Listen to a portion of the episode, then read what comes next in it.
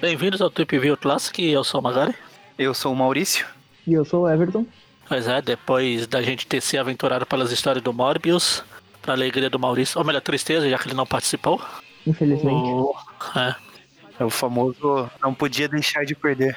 a gente descobriu no programa que gente tem, ele tem toda a coleção do Morbius, tem as figurinhas, os bonequinhos, os, os ônibus, os.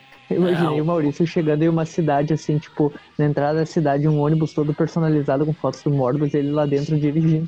Meu, mas se, se eles investirem uma boa grana na campanha do filme, não é difícil É, então. isso acontecer, sabe? É, isso que eu ia falar, nos filmes sempre tem esses ônibus personalizados do filme.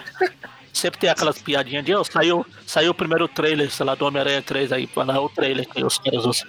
Ah, eu tenho que dar razão às pessoas do, do crime que começam a queimar ônibus, né? É, agora a gente tem justificativa, né? Muito boa. Pois é.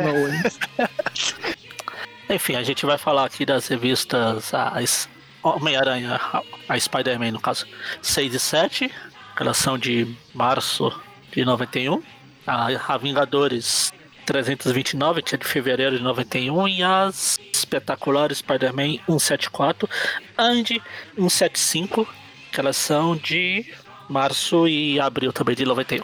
É, E só onde uma- saiu no Brasil? Um adendo, antes de falar onde saiu no Brasil, antes um adendo que Brasil, atendo. a 173, por que não estamos comentando ela? Se a última espetacular que comentamos foi a 172. Porque tinha o Howard e o Pato e o Eric pediu pra mudar. É, é, seria uma, uma justificativa plausível também. É, mas na verdade foi porque ela já foi comentada em um programa em 2016, especial de Natal. Porém, para não ficar furo aí na- nas nossas histórias, eu vou fazer um breve resumo do que aconteceu nela e já adianto que é basicamente quase nada. Então não vai fazer tanta diferença assim. Mas E foi esse o resumo. eu vou mencionar logo antes dela, da gente chegar nela, daí eu, eu comento. A ordem cronológica é essa que o Magaren citou, né? Primeiro é Spider-Man, do Todd McFarlane, né? Depois a gente passa pra Avengers e por último a gente passa pra esse arco da espetacular que é do Dr. Octopus e que, além disso, tem uma importância grande, assim, porque é a última história do Jerry Conway no run dele na espetacular Spider-Man. É. Então, termina uma era, né? É, eu estou, estou começando a ler gibi agora. O que é Run? Run.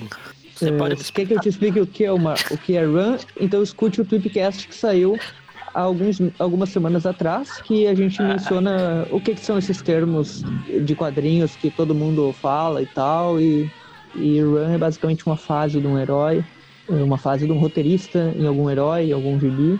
E a gente comenta mais no programa. Escutem o Tweepcast, estará linkado no post. E só para não ficar sem responder a pergunta do Magari, aonde saiu no Brasil, Ah, vamos sim. lá. Eu já tinha até esquecido.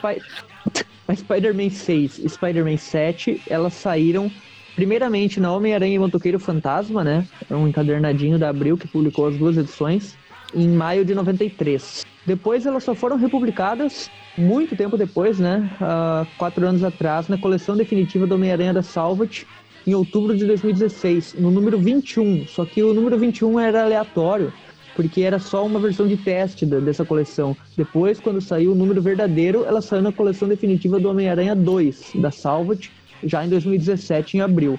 Então, se qu- quiser encontrar essa história, procura a coleção definitiva do Aranha da Salvat número 2. Já a Avengers 329, ela saiu apenas em uma edição no Brasil, que é a Capitão América da Abril 183, que saiu em agosto de 94. E por fim, as duas espetaculares Spider-Man, que a gente vai comentar, que é a 174 e a 175, elas saíram na Homem-Aranha 137 da Abril, que é de novembro de 94. Exatamente. Um ótimo mês e um ótimo ano. Espero chegar a 96, finalmente eu vou poder falar do É todo mundo Demora, Olha né? só, é engraçado, né? Porque o, o Mônio e o Magaren falavam isso lá em 79, tipo, passou 300 programas e agora o Maurício tá falando, tipo, pra ver como tem uma diferença gritante aí, né? Ah, de primeiro foi uma, o Moni e eu, depois o Eric, depois o Maurício. É, então começamos aqui pela Spider-Man, né? Homem-Aranha e Motoqueiro Fantasma. Você falando no Homem-Aranha. Homem-Aranha Motoqueiro Fantasma, E Mototasma. Funkeiro. no original aqui na capa tem um convidado surpresa.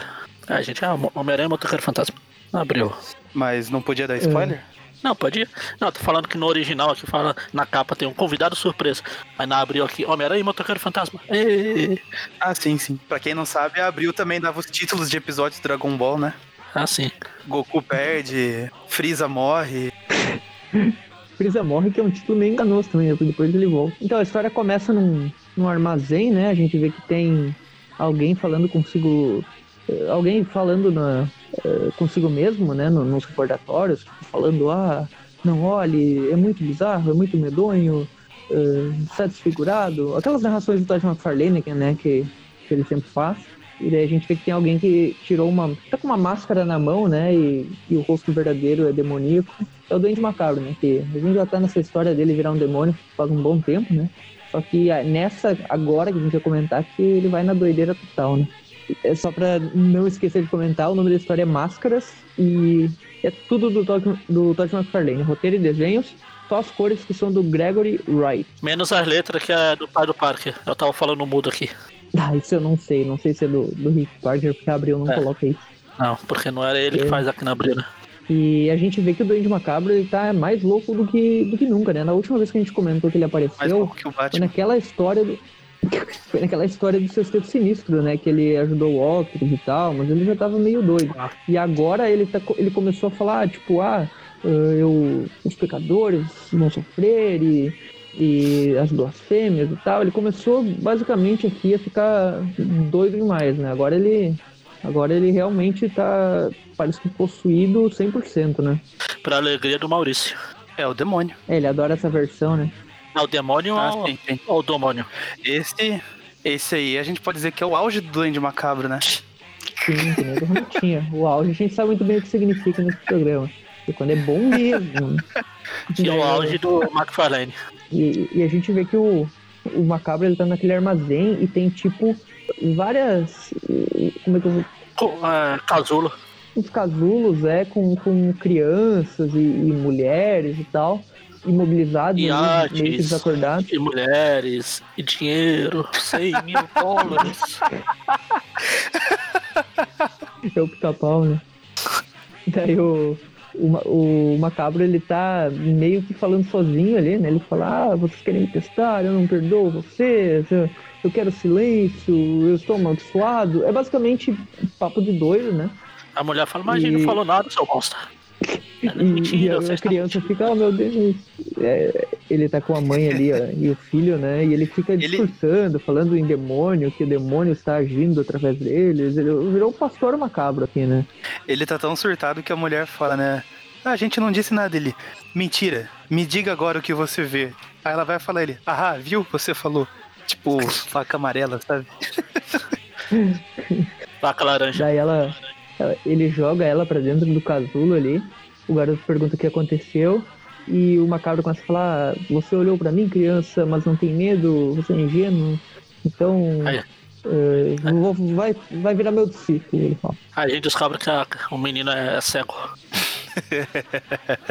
Daí o, o macabro. Eu achei muito legal essa parte do visual dele que o McFarlane fez ele muito. Como é que eu vou dizer? O. Fantasmagórico. Macabro. É, é, fantasmagórico, eu diria. Ele tá com. Sei Todo- lá, ele tá- parece que. Todo personagem que tem capa do McFarlane virou o Spawn. O Spawn laranja, o é um, Spawn é um roxo, projeto de, de spawn. é o Spawn. Daí o, o macabro fala que agora ele vai ser o discípulo e tal. E nisso corta a cena pro, pro Peter, ele tá lá dormindo no apartamento, de- no, no apartamento dele lá no Sorro, né? A Mary Jane. E dá pra ver que tá o uniforme do aranha jogado ali, né? Do lado. Aí começa as coisas do McFarlane enrola. Corta pra isso, aí corta pro uniforme do Peter, aí a câmera. É, na verdade, cortou pro uniforme, vai se aproximar da aranha e daí tipo, vai cortar pra uma aranha na parede, né? Tipo, fazer uma transição dessas, dessas que ele faz. O assim, McFarlane deve ter pensado, nossa, eu sou genial, olha, olha o que eu faço. É, isso, isso é tipo artifício de cinema, né? Na, não, É. não lembro se Sim, na sim, época sim. Já, já era popular isso. Eu acho interessante, eu achei, achei legal. Nos quadrinhos é diferentão, vai. Ah, O Mike Zack fazia isso na última caçada direto. ah, Ahn, daí aparece o motoqueiro fantasma, né? Que é importante lembrar que esse motoqueiro fantasma não é o Johnny Blaze, né? É o, é o Danny Não é o Cat, Nicolas o Cage. segundo motoqueiro. não, É, felizmente não. é o discípulo dele. O, Não o é a Danny mistura Cat é o do- segundo. Não é a mistura do Johnny Blaze com o Nicolas Cage, que é aquele que jogava no Mortal Kombat lá, o Johnny Cage. O, como eu tava falando, o Danny Cat ele é o segundo motoqueiro fantasma.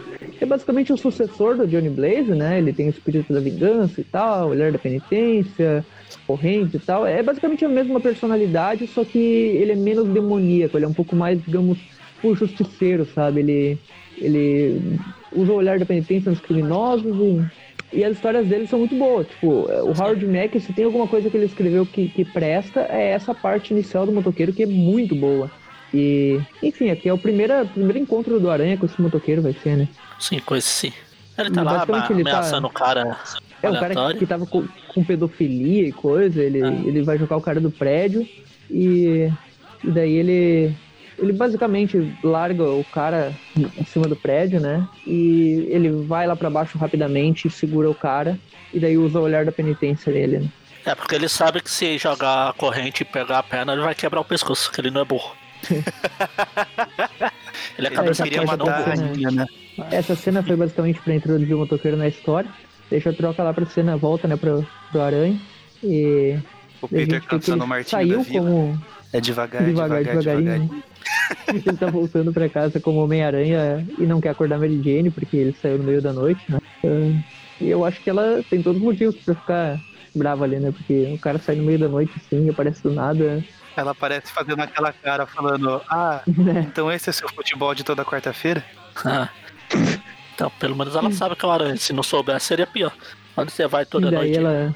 Daí a Mary Jane, ah, tudo bem, pode ir e tal, mas ele fala que.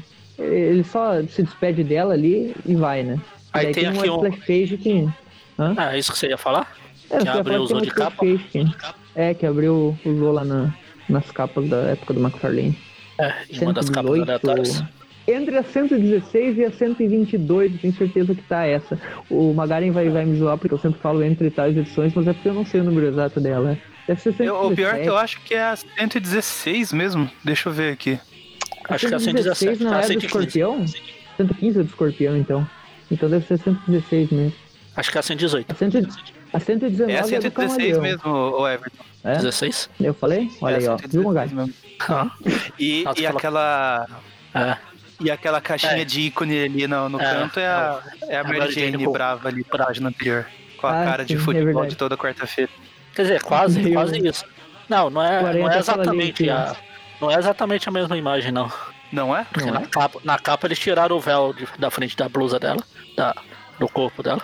Ah, sim, a Abril quis sexualizar um pouquinho mais. Depois ela dando risada.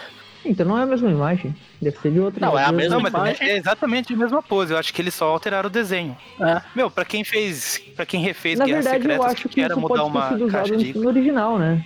É, também. alguma capa do Pode ser original. alguma capa daquelas Marvel Tales. É, Mas também pode ser coisa da Abril. é, pode Porque também. a, pose aqui Mas, é exatamente a mesma. Enfim. É a mesma coisa. Uhum. O Aranha, ele até fala ali, depois que ele sai, né, como Homem-Aranha, ele fala, ah, Mary Jane é, muito legal, eu tô planejando me divorciar dela algum dia só pra casar de novo. E, Ou fazer pacto com o capeta. e é engraçado que o McFarlane se auto-zoa nessa hora, que ele fala, ah, eu não posso me enroscar nesse tanto de teia, por, que que eu separo tanta teia? Ele fica, ele fica zoando os próprios exageros da teia, né?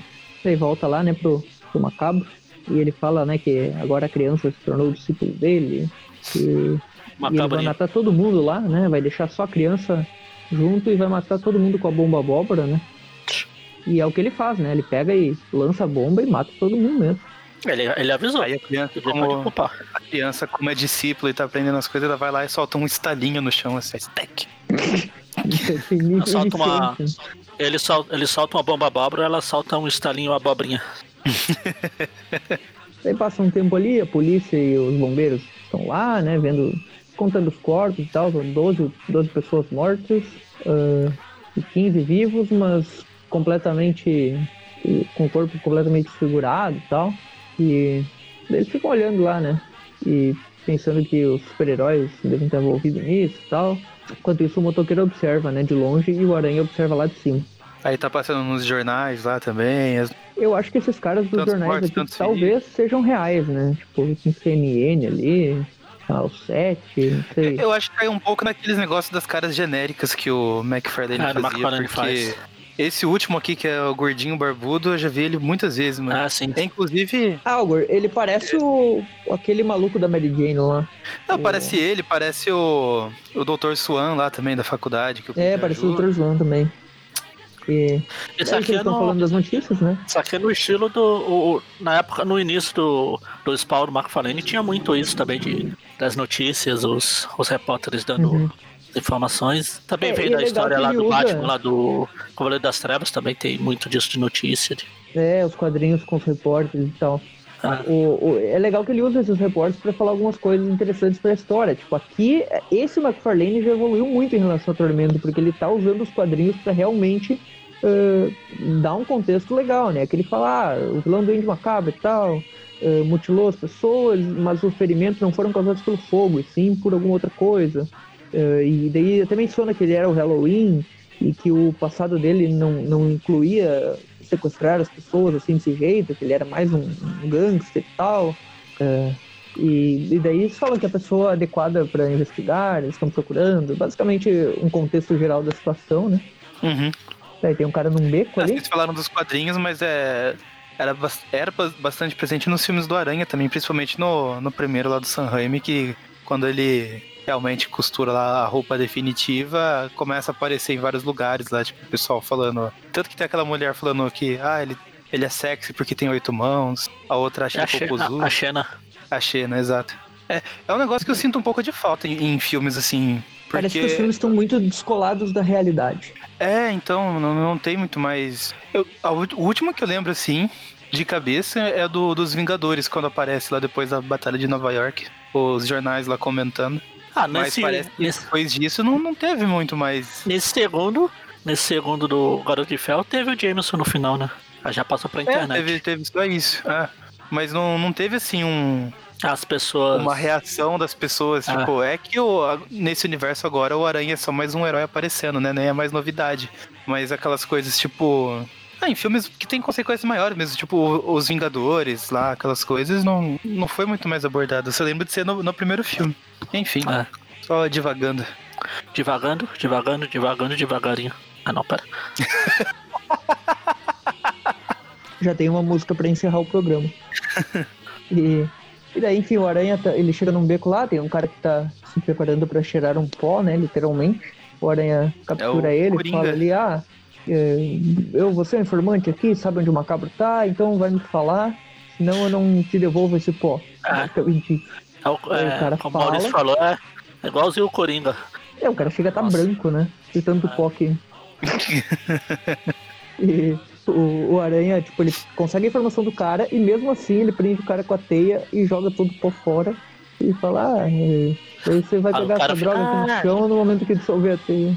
Você Fala, esqueceu "Ah." o vento, e daí, tipo, o pó voando. Que tipo de monstro é você? E tipo, esse aranha é, que pega pesado na zoeira foi meio que adaptado lá no primeiro filme do. do. do Amazing, né? Contra o. Ah, sim, é E O verdade. pessoal fica reclamando, oh, não, o Aranha ele, ele está sendo muito arrogante, ele está zoando os bandidos, não é com um objetivo, ele está zoando pra, pra ser cuzão, não sei o quê.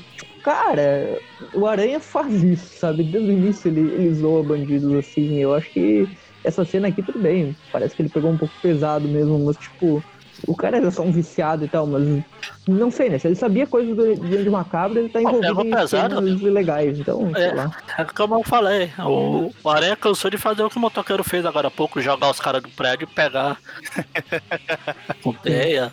Fa- Aliás, ele, falou, ele fez isso com a Mary Jane lá no, no desenho lá do. do É, não, tô falando dos quadrinhos Animated que, que o pessoal reclama de tudo, mas muita. acha que nos quadrinhos não faz nada. Eles querem que o Aranha seja o modelo da perfeição, super quietinho, eh, caladinho e, e bonzinho, né? É- Eu é não estranho acredito que vocês, vocês estão ousando discordar do site do Ovo. É, é engraçado, né, cara? Porque.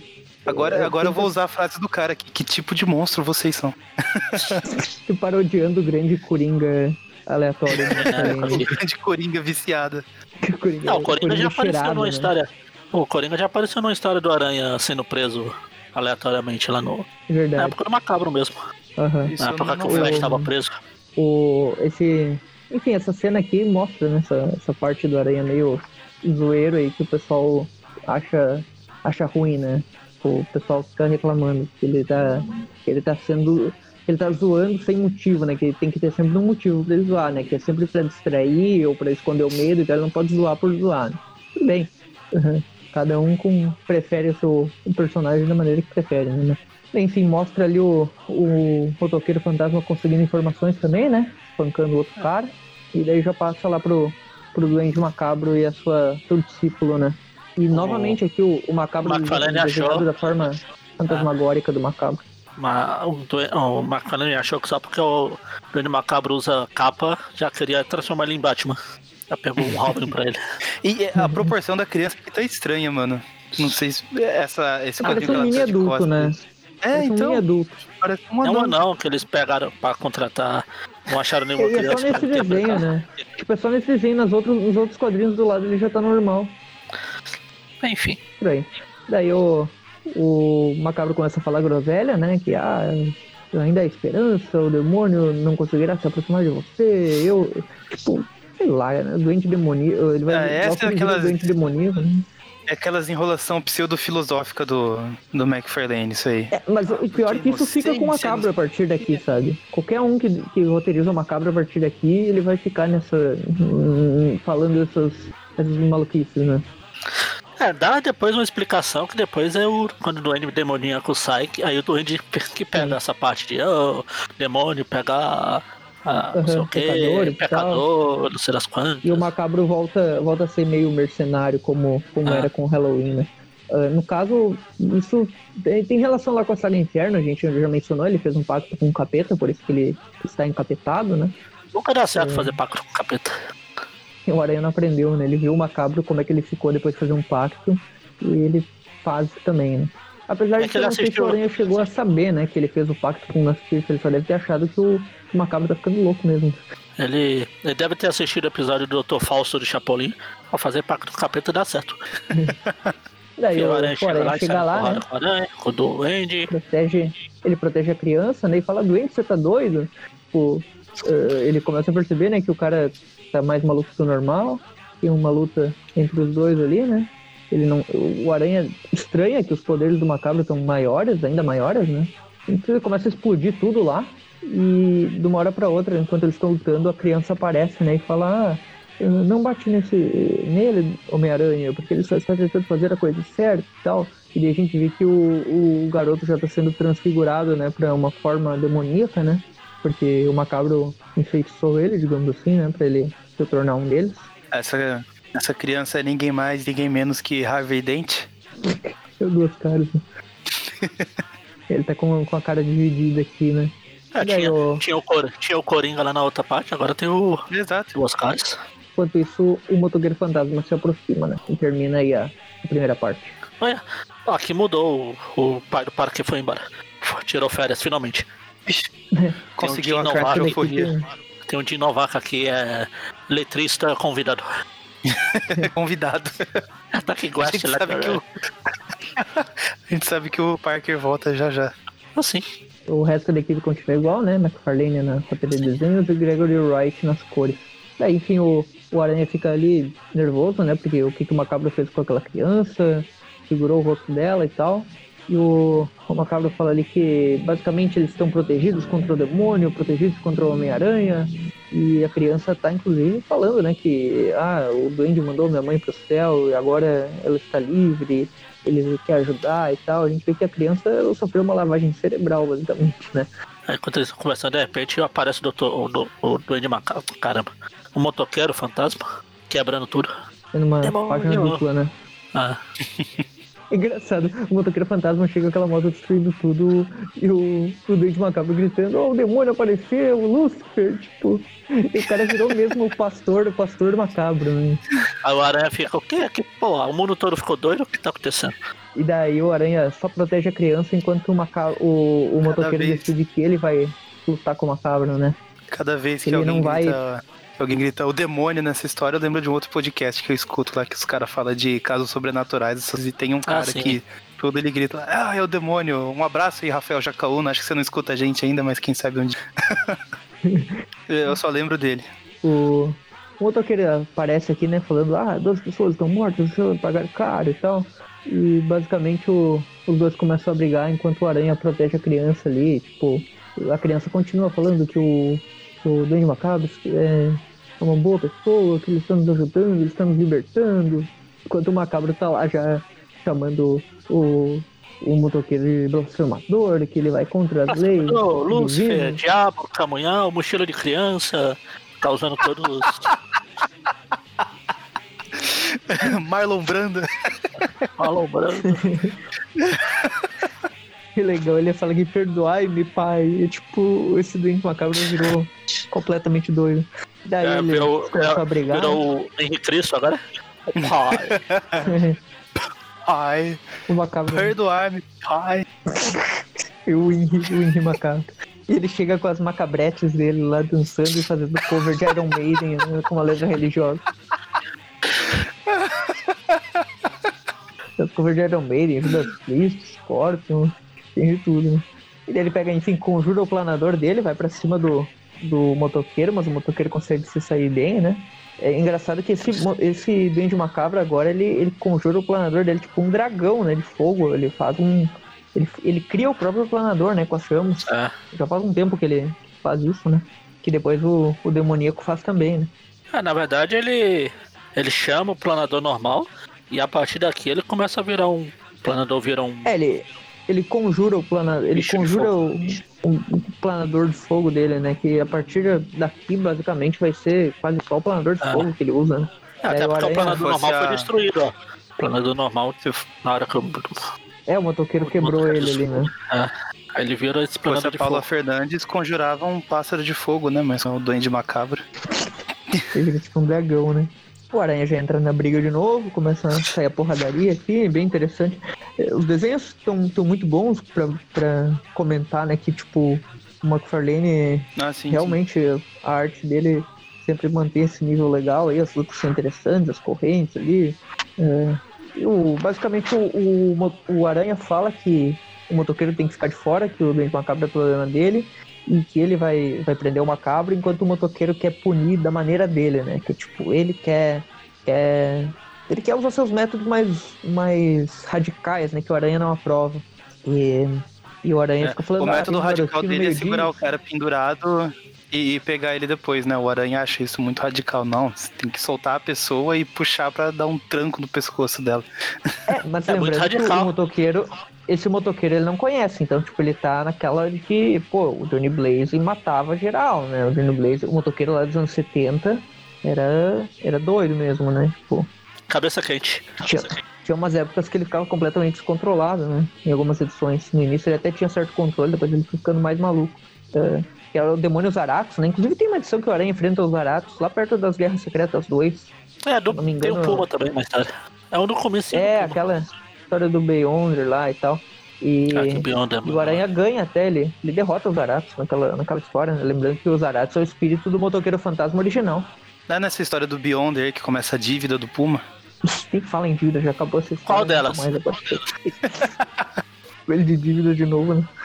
É, é, não, eu acho que a história da dívida começou lá naquela história do casamento, lá que ele, que ele tem aquele ovo dourado da lua de mel deles e tal. Que Foi aquilo. Ah, tá. Enfim, daí eles ficam discutindo ali, né? o- aquela coisa do anti-herói contra o herói, né? Cada um tem seus métodos. E o Aranha tá mais preocupado com a criança, enquanto o motoqueiro quer só saber de aniquilar o macabro, né? E daí o macabro já vai pra cima, falando que ele vai. que ele quer a alma da criança e, e que ele vai, vai matar os dois, e chamando os caras de Satã. Satã, Satã. Satã, Satã, Satã. Imagina um macabro vendo o torneio de artes marciais, né? deve pensar que todo vendedor e sai matando todo mundo. Daí o, o motoqueiro já vai pra cima dele, enquanto o aranha se foca em proteger a criança. Né? E tem uma cena O Aranha interessante. põe o né, do dedo na cara da criança, ó. Fica quieto, você tá ficando doido, não... senão você vai acabar daquele jeito lá. Vou tentar dar um jeito ali e fica quieto aí, seu bosta. o motoqueiro voando e tal, junto com o, com o planador do macabro lá, e ele larga ele lá de cima. O motoqueiro cai, não sofre nenhum dano e tal. Tem umas partes bem. Uma página bem legal aqui do macabro chegando, né? Voando, destruindo o teto. Ah, O motoqueiro tem uma crise de identidade, porque ele, quando ele cai lá, ele levanta falando assim, nada pode me deter. Me deter. Ele tá achando que é o fanático. Aí tem uma, tem uma cena que o Duende Macabro pega o, o moleque e começa a abraçar. O motoqueiro passa com a moto por cima, o moleque sai voando. E o Aranha tentando salvar o coitado. Daí o. Tem uma cena aqui daí do Aranha que ele fala ali com, ah, garoto, não sei o quê.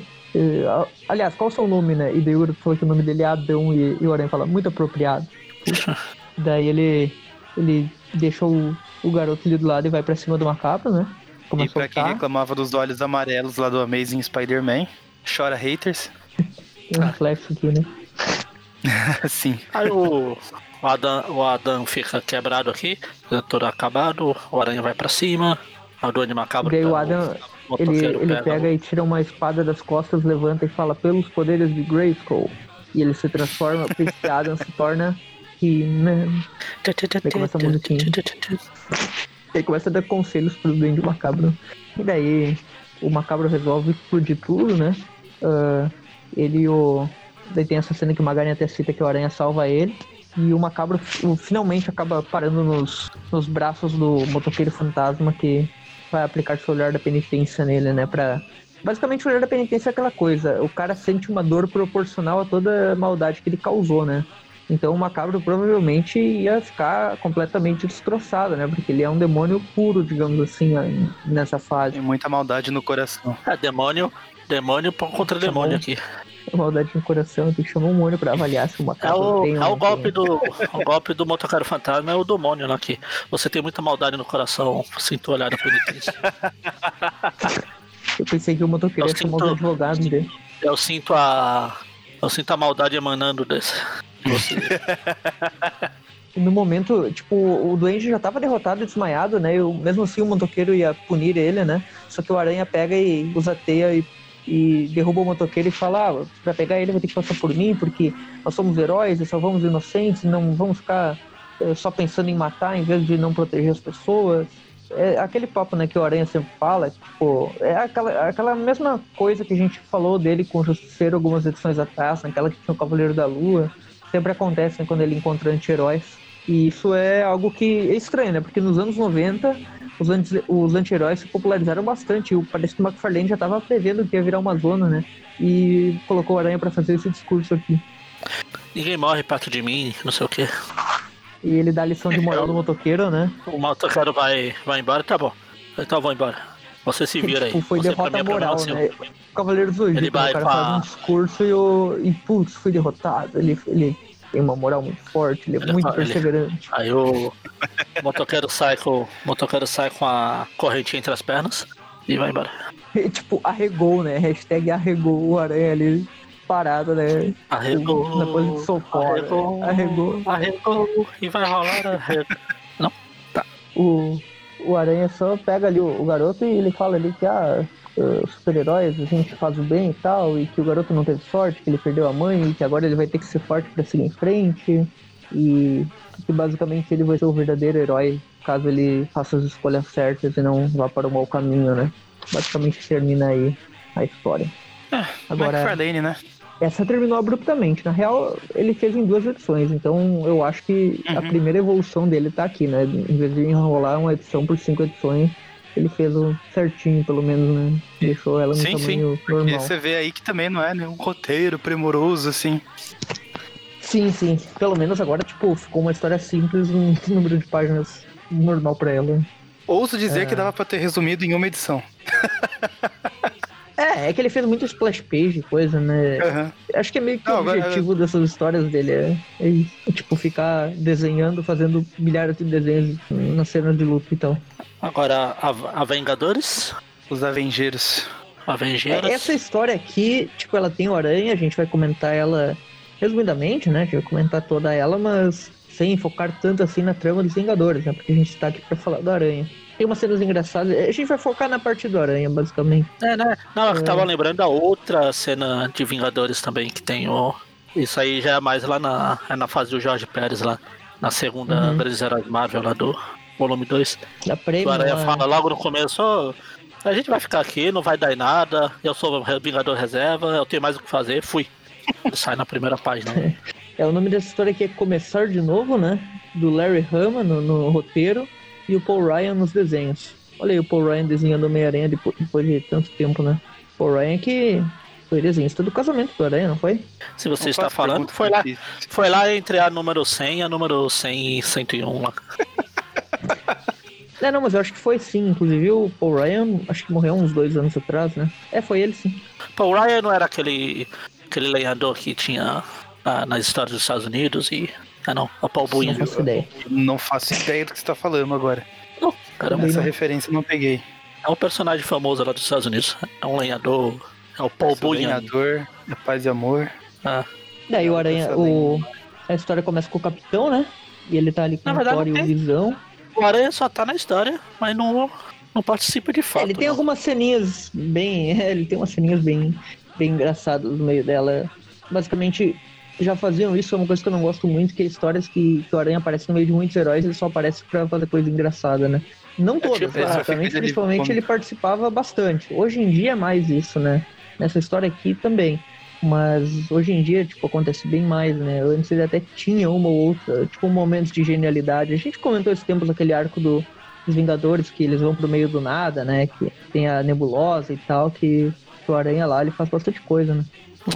É, é que lá, aqui, aqui na verdade é, eles estão fazendo uma nova formação dos Vingadores.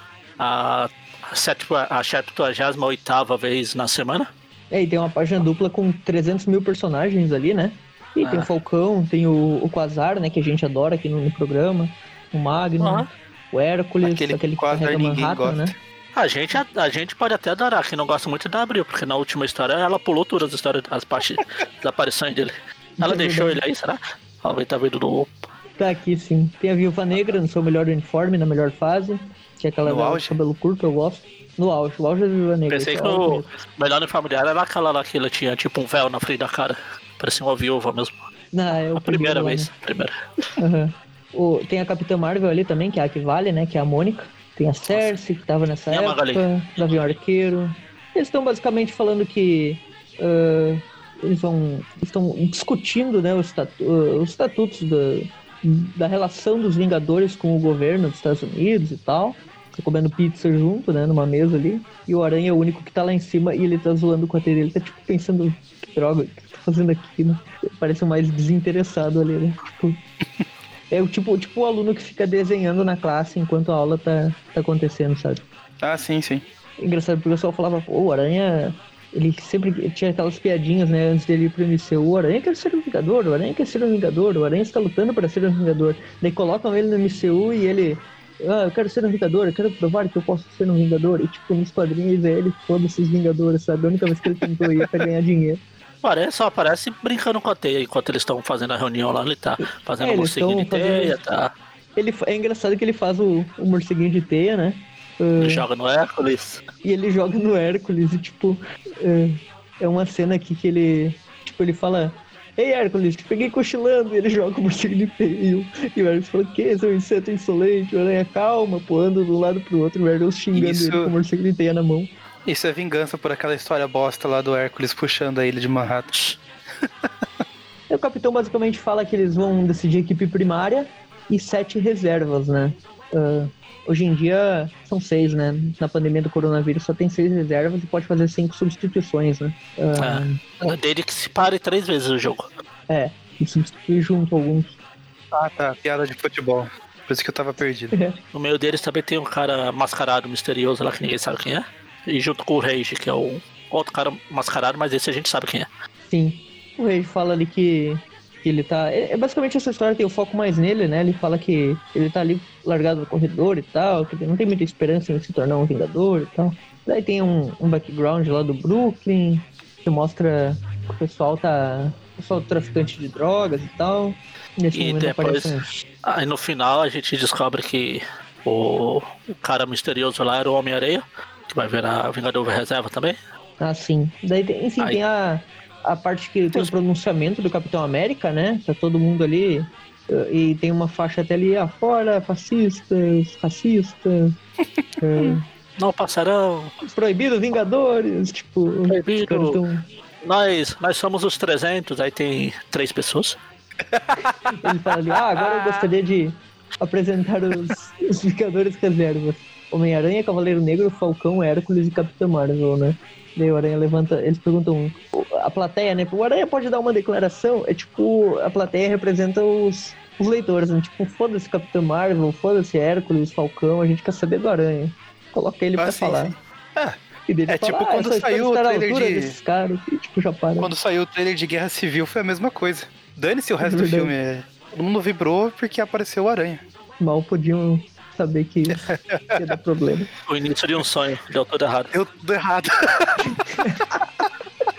Depois é uma, uma montagem assim, né? Com aquela cena dele do escudo, início de um sonho, e depois ele. Eu fiz, na época que assim, É, meme é, tava famoso, eu no. Já fizemos, eu não lembro se foi eu ou se foi o Magaren que Eu fez. não lembro. Enfim, o Aranha ele dá uma declaração ali daquelas bem genéricas, tipo, parece jogador de futebol dando coletiva, né? Que não serve pra nada. É, nós vamos, É. nós vamos se esforçar, o professor vai ajudar e. Estamos aí Eu em busca dos três pontos, quiser. graças a Deus, graças a Deus. Né? O adversário é muito difícil, tipo, eles estão jogando daí contra, sei lá, o Bragantino. Play, Tipo, play in the left, in the middle, from the behind. Olha o Maurício fazendo piadas de futebol aí. Ah, esse eu manjo, virou meme, né? É engraçado que o Aranha ele dá a declaração genérica e daí o Jameson já fala, ah, bem feito esse inseto, ficou na reserva. Só pra ter a ceninha do Jameson zoando, né? E o Rob fala, ah, para de implicar com ele. E daí ele fala ali, ah, Capitão América, uma, uma repórter fala, só tem cinco reservas pra sete Vingadores, tem duas vagas em aberto. E daí o Capitão fala que dois vinga- novos Vingadores em teste ah, vão preencher essas vagas, né? Daí ele apresenta o Reis, que, que é um herói bem interessante. Eu gosto do Reis, dessa época do Reis. Ah, ele até que é bem carismático, né? Ele, tem- ele é grandão assim e tal. Ele fala ali que, ó, eu vou, vou apresentar o Rage, que é um herói que não tem medo de defender o que ele acredita, e o outro vocês conhecem como Homem-Areia. Daí apareceu a areia ali, finalmente concluindo sua redenção. né? Ah, o engraçado é que tem aqui Homem-Aranha, mas ele não é um criminoso. Puxa, como é que os Vingadores vão colocar uns criminosos aí na. Sei, Os caras seu esqueceram do Mercúrio, esqueceram da Feiticeira Escarlate, do, do próprio. Do próprio Todo mundo. Arqueiro. Todo mundo, praticamente. A né? segunda formação dos Vingadores lá já era tudo vilão, tirando o Capitão América. É, tirando o Capitão. Na real, na primeira já tinha o Hulk, né? Que, que, que entrou daí. Ah, e daí o Capitão fala que o Areia recebeu perdão presidencial, né? Provavelmente ele ajudou. eh, Foi porque ele ajudou o Aranha naquela história lá do. Contra o Sexteto Sinistro, né? Que ele, ele salvou todo mundo, né? Daquela armadilha do Octopus lá. E era o presidente Nixon aqui que ele fala. Ele recebeu perdão presidencial. E se, é, se ele é bom bastante pro Nixon, é bom bastante pros Vingadores. Então cala a boca você. O Nixon deve ter pensado, ah, ele não é super vilão, é só um bandidinho, tá ok? Não representa ameaça. O... E ele fala que o Rage já provou o valor e que vocês vão, vão, falar, vão ouvir falar muito dele e tal. Hoje em dia a gente sabe que não, né? Porque o Rage quase nem aparece mais. Aí tem um fã de quadrinhos lá no meio da plateia e fala: quem é mais forte? Ele ou o Hulk? E daí, Quem tipo, ganha, né? tem um. Eles pegam e jogam um ovo na cara do Rage, né? E daí aparece uma mulher lá toda metida alternativa, falando: Ah, Você é os o lacaio dos 300 lá. opressores, chamando ele de capitão do mato, que, que ele é um lambibotas, não sei o quê, porque ele é um negro que está do lado dos fascistas. E, tipo, é muito engraçado essa parte. E daí o cara do lado comenta: A ativista é. é é ex-debutante Aurélia Lumben Perveno. Acaba de jogar um ovo podre no Rage. Fiquem ligados. E daí ele bota a câmera. né? É muito É militante tá falando vai, vai cancelar o Rage. Ah, você vai ser cancelado? Bom, eu vou subir uma hashtag aqui pra apagar incêndio. E daí os caras lá estão. Ó, os caras lá, os traficantes olhando lá, falando que o Rage tá, tá na TV e tal. Pensando Ela fica levantando a placa lá de alfafa pra Dona Florinda, Dona Neves velha reumática, uma torta pra Jaiminho. ali, vem me bater, você é super-herói sem pena em ignorância e violência. E daí o Rage pega e faz um discurso ali e fala, ah, quem usou violência, quem atirou ovo, você fica posando de adolescente, não sei o quê. Tipo, dá pra ver que a mulher é velha, né? Ela tá posando de, de alternativa adolescente ali no meio. E daí o Rage só tira e quebra a placa dela. Ela fala, ó, ele me atacou, é um fascista como os amigos dele. E daí ele bota o dedo na cara assim e fala, Como ah, é que é? não tem a ver Ele com ele, a placa com de diferenças 10 mil culturais e tal. Aí de placa repente de- do nada de- aparece. A placa de prata, né, que ele cortou no meio. É, Aí de repente aparece um, a coroa da serpente, o símbolo dos Illuminatis, o, os caras de duas cabeças ali. Só pra eles saírem, ah, avante Vingadores. Vingadores, né? Avante Vingadores. Os Vingadores vão pra vai. cima. Essa E o serpente, Aranha o, vai o- junto, o né? jeito que ela tá desenhada aí, toda dourada, não sei o que. Se você olhar rapidinho, assim, a pele dela lembra até o, o Sandshrew do Pokémon. É assim. É verdade. É uma mistura, é uma amálgama do Sandshuru com a. Com Caramba, a fugiu o nome. Ekans. É, cansa. Tem um Uno ali no meio, né? Que é aquele olho. É um no, no quadra, triângulo. Daí, enfim, o- os Vingadores Reserva também vão, né? O Aranha tá em destaque ali no meio deles. Nesse quadrinho que aparece esses caras aqui, o, Ara- o capitão tá com a, a estrela lá do agente americano, lá do vermelho. Do, do É, agente errado. americano, não, do, do guardião vermelho lá da, da Rússia. No momento que o. No momento que Estrelinha o- vermelha é outra coisa, hein? É, exatamente, também tem isso. Comunista! Comunista! No momento que Você não o, pode que não, ok? Reserva. Namorado Reserva Trump não gosta lá. não, tá ok? Falando em Trump, parece que tem tipo um muro, né? Invisível que os Vingadores Reserva ficam pra trás e, e o Areia até fala. Parece que a gente foi jogado pra linha de frente antes do esperado, né? E eles ficam lá enquanto os Vingadores estão os Vingadores estão no da, exílio da lá, formação, na dimensão, né? os Vingadores oficiais deram um passinho pra trás e deixaram só os novatos da, na frente. Quem quiser atacar, dá um passo pra frente, aí todo mundo dá um passo pra trás. Enfim, aí os Vingadores ficam lá, blá blá blá, e vai ter alguma coisa que ninguém se importa, enfim, pronto. Nossa. Basicamente o Aranha não aparece mais nessa história a partir daqui. Não. Eles ficam lá. Ele até aparece, né? Quando, eles, quando aparece o Rage tentando ligar pra eles lá na frente ali. O Aranha tá junto com o Falcão e com o Rage. Mas basicamente eles não conseguem, né? E no momento que o sentido de aranha para, eh, os Vingadores conseguiram voltar já do exílio. E daí vão conversar lá com os Vingadores Reserva, né? E o Aranha pedindo explicações pro Capitão América. Basicamente ele explica ali que, que eles não sabem o que vão fazer e tal. E tem aquele, aquela trama lá da- dos, dos caras do exílio que vai continuar na revista dos Vingadores e nós provavelmente não vamos comentar mais. Não, provavelmente não, com certeza a gente não vai comentar mais. Então, antes de comentar Espetacular Spider-Man 174, a gente vai falar da 173, que já foi comentada num programa em 2016, vai estar linkado no post. O que aconteceu na, na Espetacular 173? Basicamente, o Octopus reaparece, né, depois daquela derrota junto com o Sexteto Sinistro. Ele, e tá acontecendo o Natal, né, nessa edição. E na casa da Tia May tá lá o Willy Lumpkin, a, a Christie, né? O Willy Lumpkin que é o, o Jaiminho Carteiro, né? A gente já comentou que ele tá, tá com a Tia May agora. Tá se re- reaproximando, né? Reaproximando não, se aproximando pela primeira vez. né? Daí tem a Christie lá, a Tia May, Devagar, Peter, se a Mary aproximando Jane devagar tal. que ele quer evitar a fadiga. E, E a a pé, né? Porque tem uma andar cena- de bicicleta. Ah, Tem uma cena da Christie ah, fala- ah, mostrando que ela superou, né, a bulimia e tal. Tem também uma festa, uma festa de Natal do Clarim, e o Katzenberg tá lá, né, e o Peter aparece, daí eles começam a brigar, né, o Peter bate nele, cria uma confusão lá, e o, ele ganha um presente lá da Beth, se eu não me engano, e o, e o Nick Katzenberg aca- acaba quebrando o presente, daí o Peter vai pra cima dele, derruba ele. É, nessa- fazem- é nessa história que tem né, essa festa do Clarim que ah, fala, James, você gastou não sei o que com essa festa, não, dá pra deduzir o imposto de renda e anota o nome de todo mundo que tá aqui que eu vou cobrar depois, eu vou descontar o salário. Eu acho que é? Isso foi o, o casamento. Foi pré-casamento do Peter. Ah, não. Ah, foi.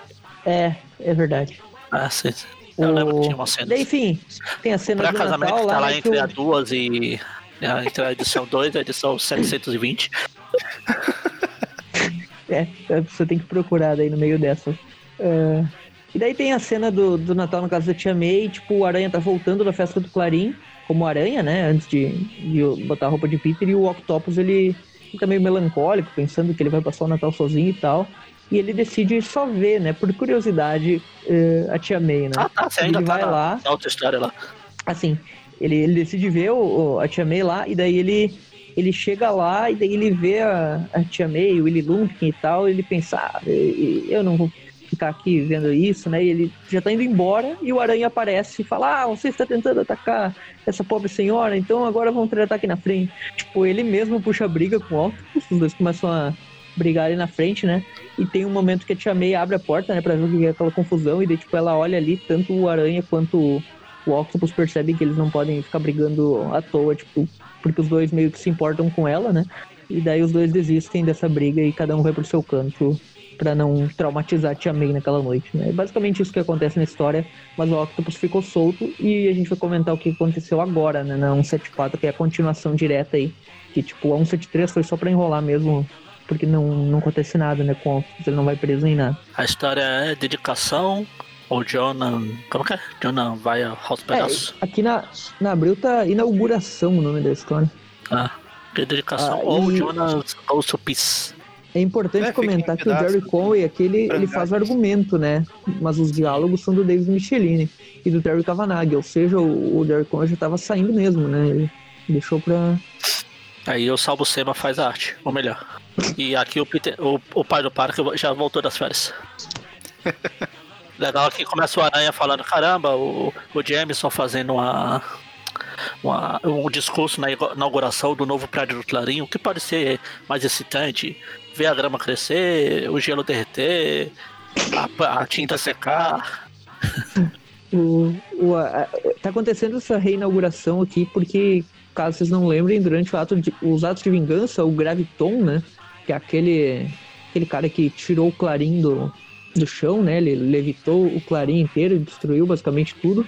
E depois o Clarim foi comprado pelo Thomas Fireheart, que era o Puma, né? E ele, e ele não usava basicamente essa sede aqui. E daí agora o Clarim tá sendo um novo edifício do Clarim aí, porque o Jameson readquiriu o Clarim do Puma nos programas passados aí que a gente comentou.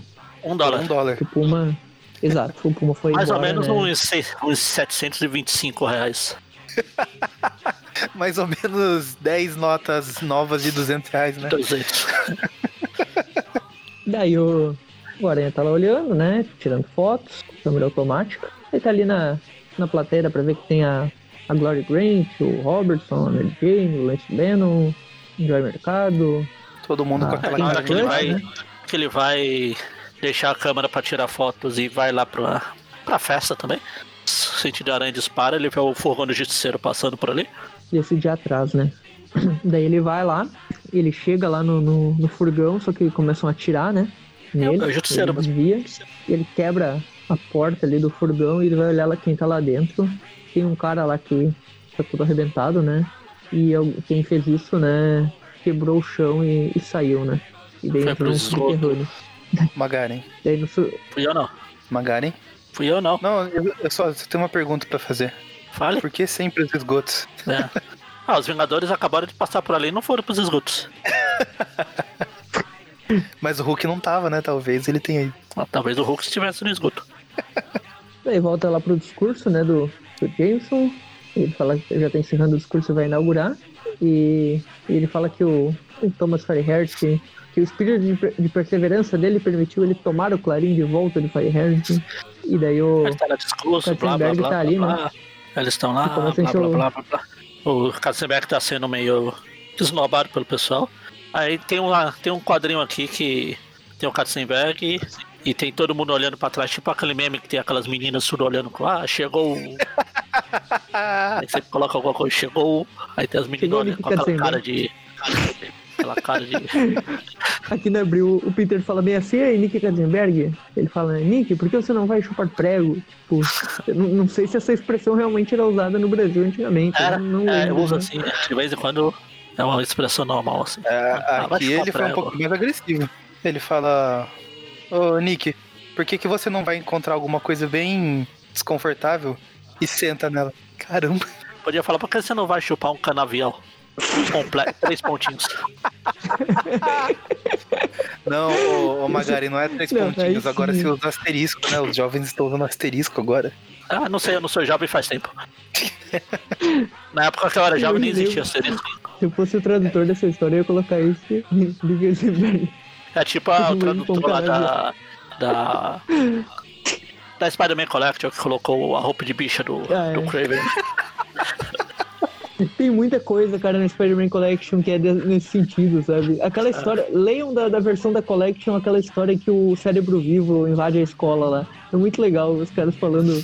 Ah, esse cara aí é um boiola, esse cara aí é, é tipo é só coisas lá, assim, é muito engraçado. Eu vou dar um pau nesse cara, e, tipo, parece o Feira da Fruta, sabe? Aí que o Jameson vai final, terminou o discurso, vai finalmente se revelar o que tinha ali. Aí todo mundo fica sem palavras, porque era uma estátua do Jameson, todo feliz, todo heróico. Ah, tem uma ceninha do Katzenberg mencionando ali que ele tirou uma foto que vai deixar ele milionário. A gente não sabe o que, que é isso ainda. Isso aconteceu na edição que, que eu resumi agora há pouco, não, 173. Também não mostra muito o que, que é que ele tirou a foto, então a gente ainda não sabe. Enfim, a estátua do James. O Katzenberg até fala como eu queria ser um pombo agora. Aí na hora que eles estão lá, tudo, o James todo feliz da vida, começa um tipo um tremor e a estátua é destruída. Enfim, aí tá aqui a, o Peter vai investigar, ele entra lá nos esgotos, porque é sempre os esgotos, o Maurício fica feliz aí. Cara, essa Maurício- cena aqui. O sonho do Maurício tá é entrar em algum esgoto e falar e repetir essa frase. Real. Não, não, não, tô bem de boa. Tá bem de Ele boa tá sendo um nesse- Vingador? Você nunca vai no esgoto. Exato. E- O, o Aranha nessa parte aqui, que ele tá nesses corredores, né, do, do, desse esconderijo, e ele vê aquela silhueta do Octopus, ficou, me lembrou demais, cara, o, o chefe final lá do, do Homem-Aranha do Playstation 1, sabe? Que, tipo, do Aranha fugindo nos corredores daquele Octopus carnificino. É. Ah, sim, sim. E daí o Aranha finalmente é- encontra o Octopus, né? Ele encontra o Octopus normal, que é menos assustador do que aquela versão lá. Caramba. Sim. E eles começam a lutar, né? O Aranha já sabia que o Octopus tava ali. O, o Everton falou da Feira da Fruta. O Octopus realmente podia falar, né? Eu vou comer a tia do aranha. É verdade. Aí não, não seria fora do personagem, né? Exato. E daí o, o Aranha começa a atacar. O Aranha é atacado, né, pelo Octopus. E ele fala, ah, ele tem eh, vantagem no ambiente fechado, eu preciso fugir daqui e tal. Mas o Octopus não, não facilita, né? Começa a atacar ele de várias formas, ele vai fugindo. Só que o Aranha acaba levando uma surra, né? O Octopus consegue pegar a perna dele e jogar ele. dar aranhadas na parede, né? Ele fica correndo, pulando, fica. O, o Octopus fica igual o, o Loki com. O Hulk com o Loki. Peony Parker. Sim. Depois ele começa a destruir tudo lá, né? E o Aranha desviando e acaba desabando tudo lá. O Octopus fala que eh, finalmente consegui matar o Homem-Aranha e provar que eu sou o superior. Daí ele vai. Ele roubou. Ele fala que menciona nos pensamentos, né? Que roubou umas plantas da prefeitura e que o posto de elevador ali vai. eh, do novo edifício do Clarim fica mais ou menos ali, né? E ele vai falar com a imprensa agora, né? Daí ele sobe lá com os tentáculos. Daí o Octopus fala que o tremor que, que rolou ali pode ter sido só um problema do terreno e tal, não sei o quê. E a Marla fica, certeza, Johnny? Não, não tenho, mas eu tô falando com convicção. Não tenho provas, mas tenho convicção. Daí o. E aí tem ali ó, a refeição e tal. O Nick Tá fica dando em ali, cima né? da Mary Jane, a Mary Jane, ah, vai, a- vai a merda, Nick, engasgue e morra. Ela, ela fala isso mesmo. E fico pensando, "Ué, onde é que tá o Peter? Ele sumiu e tal. E daí ela vai procurar ele, encontra o elevador aberto e já tá chegando o Octopus lá, né? E ele reconhece ela, né? Ah, ele fala, ah, Merdine, Watson, é o Watson Parker agora, não é? Ele começa a enforcar ela. novela. eu vou te raptar e daí vou te levar no subterrâneo e daí a gente vai, vai lutar lá e tal. É, é aquela cena do Homem-Aranha 2, né? Que, que o Aranha vai proteger ela no final do filme, como Ah, em todos sim, os sim. outros filmes. Tanto que é daí que Mas o Peter não. tira força pra levantar ali dos escombros, né? Exatamente. Olha a fidelidade, né, cara? Igualzinho. Só seria mais fiel se fosse pelo pensar no tio Stark. Aí sim. E, Enfim, enfim, aí o o- Aranha tá. o Aranha ele pega a merdinha de refém, né? E o, o Aranha tá saindo dos escombros lá. Tá tentando. O- entra o, no escritório do James, o James. Você? Ah não, achei que era o escorpião. Inclusive, O aquelas placas aqui a do Puma, semana ainda. Ele não veio aqui a semana ainda? as placas do Puma lá que ele deixou louvando o Homem-Aranha pela cidade ainda estão lá, o Jameson ainda não mandou tirar, né? Ele falou, ó, tirar isso aqui amanhã. E aí o Octopus chega lá, fala que quer 20 milhões de dólares, ou ele vai destruir todos os funcionários, todo o Clarim Diário Novo, e é isso ou nada, né? E daí o, o Jameson fica, ah, não, não pode ser e tal. Enquanto isso, o Aranha tá lá fazendo cosplay da cena Se Esse For o Meu Destino lá, né? Segundo Maurício, é uma história ruim? Por quê? Não. Se ele Quando gostava. eu disse um absurdo desse, Exatamente. Não, a ideia é que não tem o Morbius. É Ah, ruim. tá. Ah, eu pensei que ia falar que ah, tem uma cena melhor que essa da- do Aranha saindo dos escombros, que é desenhada pelo Romitinho no auge. Ah, sim, tem. E tem mesmo. Na verdade, não é escombro, é, não é escombro, é coisa normal, mas no desenho do Romitinha no áudio parece um monte de escombro. Daí o, o Octopus fala que ele instalou um, um dispositivo vibratório, né, que causa o tremor e que ele vai destruir em 60 segundos o Clarim caso o Jameson não aceite É, tá lá. 20 milhões de dólares pra ele. Tá lá, o Nick Katzenberg pode achar e sentar. O dispositivo. Um dispositivo Como o. Nick Katzenberger salvou o dia. Daí, tipo, fica vibrando só o Nick, né? O chão não, não vibra. Caramba, o Octopus coloca a mão no bolso, com os tentáculos passando entre o, entre o braço e a- o corpo dele, assim, tipo. É, eu tô aqui, O Aranha, tô de sai boa. dos, o Aranha sai dos escombros ali, né? E ele encontra o dispositivo, ele não sabe ainda o que que é, né? Porque ele, enquanto o pessoal do Clarim, o Octopus, o, o Jameson e tal, estão lá em cima, o Aranha ainda tá lá na subterrânea. Ele encontra o dispositivo, ele não sabe, tem 50 e, e 45 segundos pra ele desativar o negócio, né? Ele já vai lá em cima, ele vê que o sentido de aranha tá, tá disparando, então aquilo lá não é coisa boa, né? Ah, sei lá. Se eu encontrar alguma coisa com a contagem regressiva, pra mim já vem na minha cabeça. Bomba. Caramba, Deus, o que você nunca viu um micro-ondas na sua frente? Pois é. Ah, mas aí eu sei o que é, né? Eu tô falando se eu encontrar alguma coisa aleatória com, a- com uma contagem regressiva, assim, que eu não sei o que é. É uma bomba. Daí o, o Octopus Micro-ondas também pode "Ah, ser posso- bomba, dependendo do que você coloca lá dentro. Nunca vi Ah, essas sim. coisas de colocar o celular pra recarregar a bateria. Tem youtuber que colocou até animal de estimação. Ah. Só pra ver o que acontecia. pra ver no que deu, né? É. Segundo os YouTube. Olha no que deu. Ahn, daí o Octopus lá em cima, né? Ele tá ameaçando o Jameson, falando que ele pode desativar o vibrador com controle remoto. Então, um vibrador de controle remoto, que nem a churrasqueira lá do Faustão. Ah, daí ele fala que. Daí o Jameson consegue alcançar a mesa dele, apertando um botão que ele tinha contratado a Silver Sable ah, e o Comando Selvagem, né? Pra, pra fazer a segurança do, da festa e tal. E eles chegam ali e vão pra cima do Octopus. Enquanto isso, ele fica usando um tentáculo pra enforcar Mary Jane. Eu fico, tipo, eu fico imaginando o pessoal do, do Comando Selvagem lá na porta falar: Ô Octopus, peraí, peraí, mas o Jameson não apertou o botãozinho ainda. Vamos lá, vamos lá. Peraí, olha o Octopus tá quebrando tudo. Calma, calma, agora vai, olha lá, ele vai chegar. Olha lá, olha lá, olha lá. Isso, apertou, vamos lá, galera. Uh! Acho que eles não tinham visto que ele tava ali em cima, né? Tipo, deviam estar lá embaixo, tipo, to- todo mundo lá na festinha e tá enquanto o Jam- o Jameson se ferrando ali. É, enfim, o Aranha fala que é, tem só 15 segundos pra ele desativar a bomba. O que que eu faço? E daí já volta lá pro, pro Octopus atacando Tira o tomada. selvagem, né? Ou muda de canal, como diria o Zangief no belo filme do Street Fighter. E daí o Octopus, ele é... Ele é acertado por um, um cara do Comando Selvagem que usa um dispositivo eh, de ultragravidade, né? Que aumenta a gravidade, basicamente, pra ele. Ele acaba sendo atraído pelo chão. Ah, nesse momento, o Octopus, ele consegue... Ele basicamente destrói o, aplica o, o dispositivo, né? E ele finalmente percebe que passou 60 segundos, agora o Clarim vai ser destruído. Só que, na verdade... Tinha um Ele não percebeu que ele tá no prédio ainda, né? Que ele também tá, tá em risco. Ah, detalhes, detalhes. fazer, né?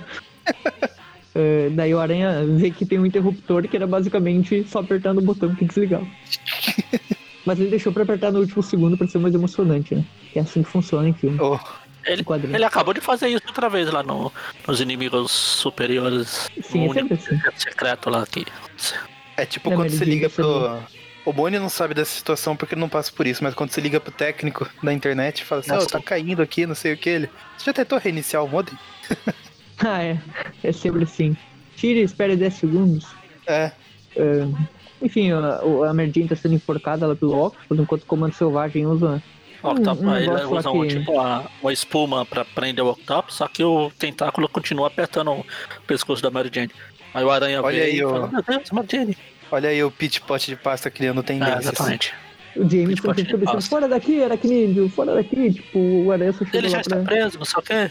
Daí ele consegue salvar. Ele tenta, né? Fica puxando ali, mas consegue salvar a Mary Jane. Só que ele acaba sendo enforcado, né? Tipo, o Octopus pega o pescoço dele, consegue se libertar. E daí começa a jogar coisas nele, derrubar todo mundo, né? E, e decide que já que ele não vai conseguir mais o dinheiro do Jameson, eu vou vazar daqui antes que eu seja preso, né? Ele destrói a parede e sai pela, pela lateral do prédio, enquanto o Aranha fica ali dando em cima da mulher do, do Peter Parker, né? Ah, ele já, pra quem deu em cima da mulher do cara que acabou de morrer lá, né? E daí o, o Jameson, ah, vai atrás do Octopus, a gente cuida dos feridos. Daí E daí o Jameson, o Aranha fala pro Jameson que. Ah, eu não estou na sua folha de pagamento, fala isso pros seus capangas. Fala isso pra aquele bosta do Peter Parker. Daí o, o Aranha sai, né? Enquanto isso o Octopus já tá, tá lá pensando, aquele vibrador me custou muito dinheiro, mas eu vou somar os milhões que Jameson me deve. Tipo, ele já tá considerando que o Jameson tá devendo pra ele, né? E vamos com mais uma dívida. E ele volta lá, né, pro, pro esconderijo subterrâneo dele, que fica ali embaixo do clarim, e fica lá pensando assim, hum, o Aranha lutou como uma fera para salvar uma desconhecida. Imagina se, se ela fosse o que ele faria se fosse o seu esposo. E dele pensar, é claro. E tipo, dar um sorrisinho maligno. Agora eu vou capturar a Breve. esposa do Homem-Aranha. Ou não, né? Na verdade, ele. O plano dele é atacar a esposa do Jameson justamente É. pra conseguir o dinheiro. A gente, nesse quadro, nessa ilustração, nessa passagem, fica parecendo que o Octopus Pen lembrou. É mesmo? Sim. Será que ela é a esposa do Aranha? Daí vê que não, na Seria verdade ele só teve a né? ideia de roubar a, a esposa do James. Exato. Foi uma brincadeira aqui que ele fez pra, pra gente pensar que, o, que ele descobriu a identidade, né? Ah, Ah, daí o Peter e a Mary Jane estão lá já em casa e tal. E daí. aí, o, aí o Octopus vai lá e que- pe- sequestra a, Marla. A Marla fala, eu não devia ter saído debaixo da cama. Fiquei lá por três meses. Ah, é, quando o camaleão tava lá, né? Ah, Aí o Jameson tá voltando pra O casa Octopus e. chega lá fazendo o o meme, né? Oi, casado. E aí o- ele destruiu toda a casa do Jameson e levou a, a Marla, né? Enquanto o Jameson fica lá, ah, deixou um recado na impressora. Na impressora, né? E ah, se o seu edifício não vale 20 milhões, a sua mulher vale, ele fala assim. E daí o Jameson, é, se ele não der dinheiro, ela morre, né? E daí o, o Jameson liga lá e fala que pra liquidar todos os bens dele, que ele precisa de dinheiro e tal. E que ele vai pagar. é isso também ele liga pro Clarim e fala, ó, prepara aí um obituário. Porque vai que. Daí, no outro dia, o Peter chega lá, né? E também fala oi casada, né? Ou não, oi viúva dessa vez. Oi, É viúva. Oi, viúva tu tava boa. falando pra Beth, não sei o que. Você não quer ir passar a noite tomando café comigo? Não sei. Aí o James tá saindo. O Peter fala, ele "Ei, quer buscar James, tá o cheque, da- errada." o cheque das fotos, né? Que ele, que ele tirou Ah. daquele dia da inauguração, né? Aí o James tá saindo, o Peter fala, ah, James, tudo. Tem alguma coisa errada, né? Não, Parker, valeu. Valeu por perguntar ele. Ah, valeu? Nenhum insulto. Tem alguma coisa errada. Daí ele segue o Jameson, né? Já vestido de Homem-Aranha. Ele percebe que o Jameson tá com uma mala. E todo mundo sabe que pessoas suspeitas andando com uma mala geralmente é dinheiro na mala, né? Ele está com uma mala e não com a Marla. Não, a Ma- quem tá com a mala é o Octopus. Exato. Que é um mala, né? É, Muitas, muitas Eu ia malas. falar mala sem alça, mas tem um monte de alça ali do Octopus. Então, o Octopus, Daí nesse, o- nesse traço do Sabucema, tá parecendo o Zacarias. Mais ainda. Eu tava reparando nisso. Ele conseguiu deixar o cabelo do Octopus mais Ah. ridículo do que normalmente. o, ele, o Jameson joga o dinheiro lá, né? Do, ali no subterrâneo, né? Que é onde o, o Octopus falou pra ele deixar. E o Aranha decide ir lá pra baixo do prédio do Clarim, que ele sabe que, que é lá, né? Aí eles começam a brigar, a mala fala, ah, eu tô cansado de ser vítima, primeiro foi o escorpião, depois o. Agora chega. Ele pega uma a garrafa de champanhe lá e dá na cabeça do Octopus. Sim. No momento que o Aranha invadiu ali, né? E o, o Aranha aproveita que o Octopus levou uma. Levou uma Garrafada. garrafada na cabeça, né? E vai, ele consegue se livrar de um tentáculo, só que ele vai atrás da Marla, mas ela consegue fugir. O Aranha puxa o Octopus ali e já volta a lutar com ele. Enquanto isso ela foge pelas escadas, né? E, e consegue escapar. E o Aranha, ele começa a ficar furioso, né? Que o Aranha não deixa ele fazer o que ele quer. Eles começam a brigar novamente. O Aranha só apanha, essa luta de novo. Homem-Aranha, Homem-Aranha, nunca bate, só apanha. O Octopus virou apelão desde aquela. É, é o terno branco, né, cara? Quando ele usava roupa verde e amarela, o Aranha tinha dificuldades e tal, mas vencia. Agora que ele tá usando esse terno branco aí, desde aquela história do sexteto, é basicamente ele. Ele já lutou com o sexteto sozinho naquela edição, né? E, tipo, batendo em todo mundo. Agora aqui o Aranha só apanha nas últimas duas É edições. isso porque né? ele não tá com o tentáculo de adamantio ainda, né? É, aqui ele tá E no falar auge, isso né? porque também não é a versão do, do Eric Larsen que faz cada tentáculo com 5km de extensão. Assim. É o, é o auge do Octopus aqui, Maurício. Tá chegando, né? Não, ainda vai ser o auge do Octopus. Espera só o tentáculo de tá- adamante. Tá, tá na curva, tá subindo, né? Tá quase lá, tá quase lá. Quase lá. Não é a É, fase aí a gente né? vê é aqui o, inicial. o- A gente vê aqui na página o Bill 520 reverso, que ele não derrubou Nankin na página, ele derrubou o corretivo. Ficou a versão fantasma do Octopus Ele derrubou. Na verdade, ele derrubou a, a, tinta e tinha tipo um bonequinho do Octopus. Aí ficou a mancha. Então, tipo, quando o Mr. Bean explode lá a tinta lá e vai pintar e vem o cara pega o, o chapéu e fica lá a mancha do. Basicamente o Aranha aqui ele é derrotado, né? Só que daí o Comando Selvagem aparece falando, ah, a mulher, a Marla, né? Ela chamou o Comando Selvagem, mas eu ainda vou matar o Aranha. E nesse momento o Aranha consegue escapar de última hora e foge, né? E daí o Octopus fala, ah, mas vai haver outra ocasião, e daí também vai para um lado. Basicamente o, o Octopus quase matou o Aranha aqui, mas a Marla foi salva, que era o objetivo, né? O Octopus ah. tá lá falando, no, falando ainda sobre o negócio de pagar o Clarim e tal, pagar pro, pro Octopus, só que daí chega a Marla, né? Falando que. É, fala que o Aranha salvou, aí depois aparece o, o Rob falou: oh, os funcionários não vão conseguir tirar os, os cartazes agora, não sei o que. Aí o James, ah, então deixa eles aí mais um pouquinho. É, ele meio que aceitou que o Aranha ajudou ele, então.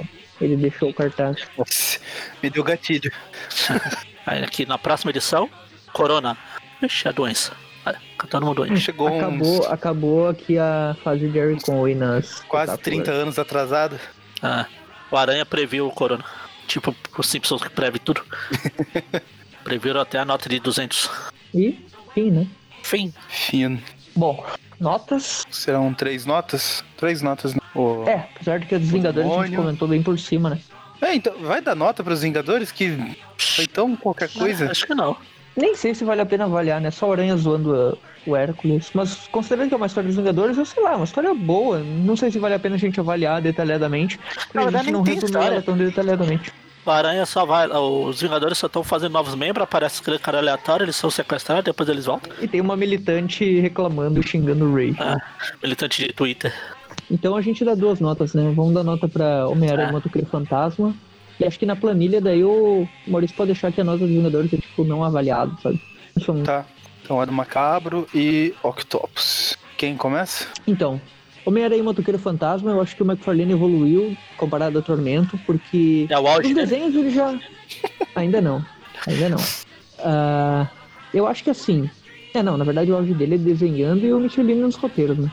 Uh, mas, sei lá, considerando essa história do motoqueiro, eu gosto dela, assim. Eu acho que esse motoqueiro é um personagem que eu gosto, eu gosto dos discursos dele.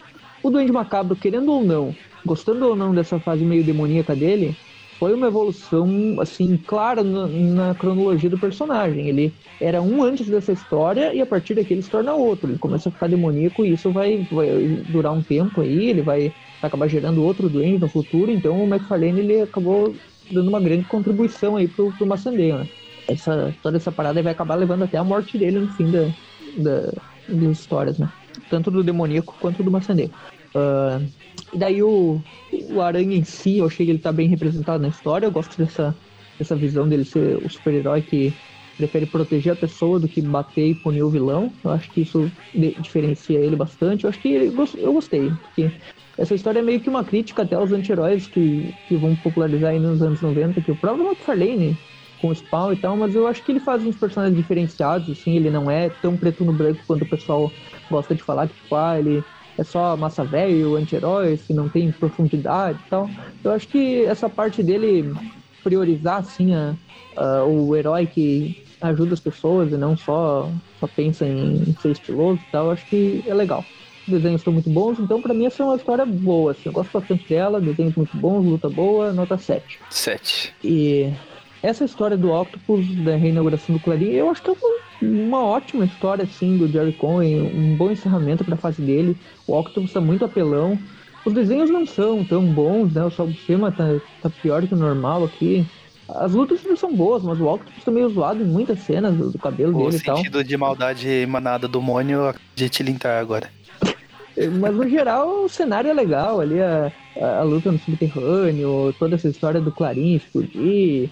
Um, aquela parte dele sequestrando a Marla também achei muito achei legal. Ele usou os coadjuvantes ali, o Katzenberg toda hora, o Robin, a Mary Jane. É legal esse lance da Mary Jane, do Peter ajudando a salvar ela, porque isso nos quadrinhos, não, a gente comentando aqui, não é uma coisa que acontece tão frequentemente, né? O pessoal nos filmes acontece direto, mas pensa só, desde que o Aranha casou com a Mary Jane, antes do casamento teve aquela história do Smite, né? Que ela estava envolvida. Mas depois do casamento foram pouquíssimas, assim. Teve aquelas vezes que ela foi sequestrada, mas fora isso, que eram, que eram vilões, inclusive dela, né? Não eram vilões do Aranha. Mas vilões do Aranha mesmo, eles não se envolvem tanto com essa coisa da Mary Jane, né? Tipo, o Aranha enfrenta gangues, enfrenta uh, rei do crime, seus capangas e tal, e nenhum deles tá interessado em Mary Jane. Então eu acho Não, que aí me veio pra preencher foi essa lacuna aí. é, aqui o Jericho ele fez um diferencial, né? Que, que a Mary Jane sequestrada e, e por um vilão principal do Aranha era uma coisa que não acontecia tanto, né? Por muito tempo. É, e nem é Então, como se o vilão. Desculpa interromper aí sua avaliação, Everton, mas assim, nem é como se o vilão tivesse ido atrás dela, né? Ela que Exato. apareceu no caminho do Octopus, ele, ah, já que você tá aqui, eu Exato. tô aqui. Isso acontecia muito Vamos no tá desenho de junto. 94, tipo, no desenho de 94 eles estavam juntos lá em algum local e daí, tipo, ela era sequestrada e nem era por causa do, do Aranha, né? Era por outros motivos. A Felícia também acontecia. Eu acho que daí fica mais crível, sabe? Não, não é só toda hora eh, pra pegar o herói atrás de quem, de quem ele gosta. Acho que é melhor deixar isso pra personagens como o Venom e tal, que são aqueles poucos que conhecem ele, que daí sim vão atormentar os O familiares tal. Octopus, o Octopus fez a mesma coisa aqui. Ah, vou pegar o James, só calma, vou atrás da mulher. É, ele foi atrás da Marla, isso é interessante. Eu achei que a história é muito boa, assim, um bom fechamento pro arco do Jerry Conway. Eu vou dar uma nota 7,5 pra ela. Ganharia 8 se não fosse os desenhos do Sol Buscema. Mas vou dar uma nota 7,5 porque eu achei a história legal. É uma, é uma nota só, pô. 7, 5 não pode. ou 7 ou 5, decide. 7,5, Uma média, 7,5. 6. Ah, ah, tá. Então, pô, Então, aí nota pode. 7 pra, pra Motoqueiro e Homem-Aranha e nota 7,5 pra, pra essa. Também a nota pro, pro do motoqueiro também é nota 7, a história de boa. É, Eu gosto do desenho, eu já falei, roteiro para não ser lá essas coisas, mas eu gosto do desenho do McFarlane nessa época aqui. Então nota 7 pros outros e pra essa do Octopus. Nem fede nem cheira. Então nota, sei lá. É o bom, como o Everton falou, um bom encerramento pro arco do, do Conway. O, o Sam Raimi deve ter brilhado os olhinhos quando viu isso, Mary Jane sequestrada. Ah, tá uma nota 6 pra ela, tá bom demais. Beleza. Ah, bom, contrariando o que o Everton disse ali na, na história do McFarlane, é só massa velho mesmo, só personagem genérico. Tô zoando. É, cara, acho justo dizer que o McFarlane fez a lição de casa ali na questão de roteiro, né, em vez de ficar se estendendo muito ali. Deixa só duas edições. Eu brinquei até falando que dava pra, pra ser uma. Mas acho que duas, assim, foi, foi de bom tamanho. Não é aquelas histórias que acontece muita coisa, meu Deus, e se for ver só. Eles só, tipo, os personagens só caminharam todo pra um lugar só, se encontraram e desde então, porrada, porrada, porrada. Os desenhos estavam bons. Eu tenho um pouco de preguiça quando o McFarlane começa com essas pseudo-filosofias aí, tipo, ah, não, você é inocente, você ainda não foi tocado pela maldade do mundo, não sei o que. Me dá um pouquinho de preguiça quando ele começa a dar enfeitados. É... Eu ia dar uma nota 7, que a, a história não é, não é de todo ruim, ela é fechadinha. Mas aí o Everton me lembrou que isso encaminha pra, pra piora do personagem do Andy Macabro, que deve virar demoníaco e tudo mais. E é uma pena que é um personagem que eu gostava. Então vai ficar com, com nota 6. É, então você desse. E por ser o, o arco aí do Duende Demônio, já vou adiantar a média dela e ficou aqui com 6,66666. Deixa assim, não, não arredonda, deixa assim, só pra ficar legal. Beleza. Deixa 6, 6, 6, 6, 6. Vai ficar interessante, só essa no meio de todas, né? E daí vai Sim, olhar a história, a história dos caras falando em Satã e Lúcifer a cada duas páginas. E a Doctops, é, eu acho também que foi um bom encerramento aí do, da fase do Jerry Conway no, na Spectacular, sendo que ele tava vindo aí entre altos e baixos. Uma hora ele acertava, outra hora ficava uma historinha meio sem vergonha. E ela não Que tem nada fog. demais. Eu acho até que é um arroz com feijão, mas é aquele arroz com feijão gostoso que, que ele soube fazer. É uma história bem, bem bacana de, de ler. Ah, nota 7 pra ela. Os desenhos também não estão lá essas coisas. Ou, como eu disse ali, o, o Salvo Sema é um desenhista tão bom, tão talentoso, que ele conseguiu piorar o corte ridículo do, do Octopus. E é isso, ela fica com uma nota 6,8, arredonda pra cima 7. E a do McFarlane ficou 6,6666. Um programa assim, média, redonda. média 6,75. Tá bom. Bom. 6,75 é redonda pra 6, 6, 6, 6, 6, 6, 6. Agora eu quero ver se, se vai ser uma música satânica no final da história ou se vai ser a música do Martinho da Vila. Ah, tem o do Iron Maiden, né? 666. É, pode ser também. É boa. Number of the Beast. Number of the Beast. E, Enfim, é então, isso. Acabou? Esse podcast, Agora esse podcast que você acabou de ouvir, ele faz parte do site Aracnofan. Ah, Não, ele é não o acabou de ouvir ainda, não. Classic. Que não acabou.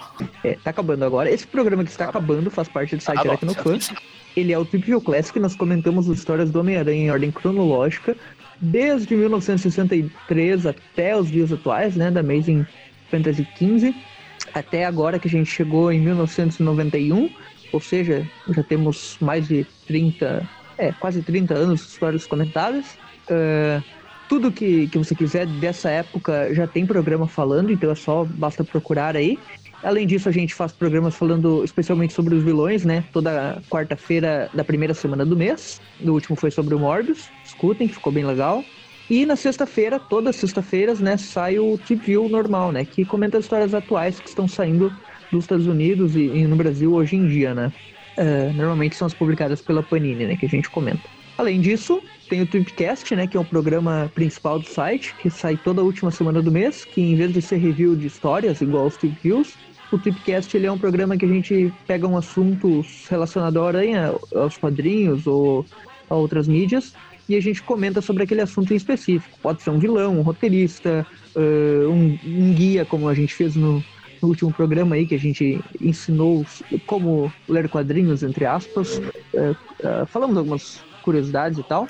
E, e, enfim, são programas gerais, né? Vocês podem escutar aí, tem sobre desenhos, sobre editoras de quadrinhos, sobre hum, personagens, enfim. Tem até o torneiozinho de, de luta de vilões do Aranha que vocês podem escutar aí também. Além disso, vocês podem encontrar o Aracnofan no Instagram, no Twitter, no Facebook e no YouTube. Todas as redes sociais, algumas são atualizadas mais frequentemente, outras não. A gente pretende, conforme o tempo vai passando, ir atualizando mais elas. E tem o grupo do Facebook no eh, do Aracnofan, né? Que é só Aracnofan, é só procurar lá. Todas as redes sociais que eu citei são arroba Aracnofan, então é muito fácil de encontrar todas. Tem O grupo no Aracnofan já WhatsApp é maior. também. O Aracnofan já é maior que o Facebook. que Tem o grupo do Facebook no Aracnofan. Eu tô falando. do Aracnofan. O grupo no Facebook do Aracnofan. Eh, e lá no grupo do Aracnofan no Facebook você pode encontrar o grupo do WhatsApp. É só postar lá que quer entrar no grupo do WhatsApp que eles mandam um convite na hora. Eh, acho que era isso. Procurem aí, arroba Aracnofan em todos os locais. Tem o Padrim para quem quiser apoiar com algum valor e quiser participar de algum sorteio ou participar de podcasts, sugerir temas. É isso. Ficamos por aqui. Próximo programa, não faço ideia do que será. Tô O que será? que será? É a doença, não? Eu acho que nós falaremos da doença, né? Já faz uns sete anos que a gente viu que a gente ia fazer essa piada, esse programa, a gente falou, o ruim é que quando a gente fizer lá já vai ter passado a, a doença. Só que não, né? Nunca estivemos tão errados. E é isso aí, então. Falou. Falou. Falou. Abraço. Sempre tem alguém diferente pra falar. Ah, faz tempo que a gente não ouve a versão original do Abraços. Abraço. I left alone. My mind was blank. I needed time to think to get the memories from my mind. What did I see?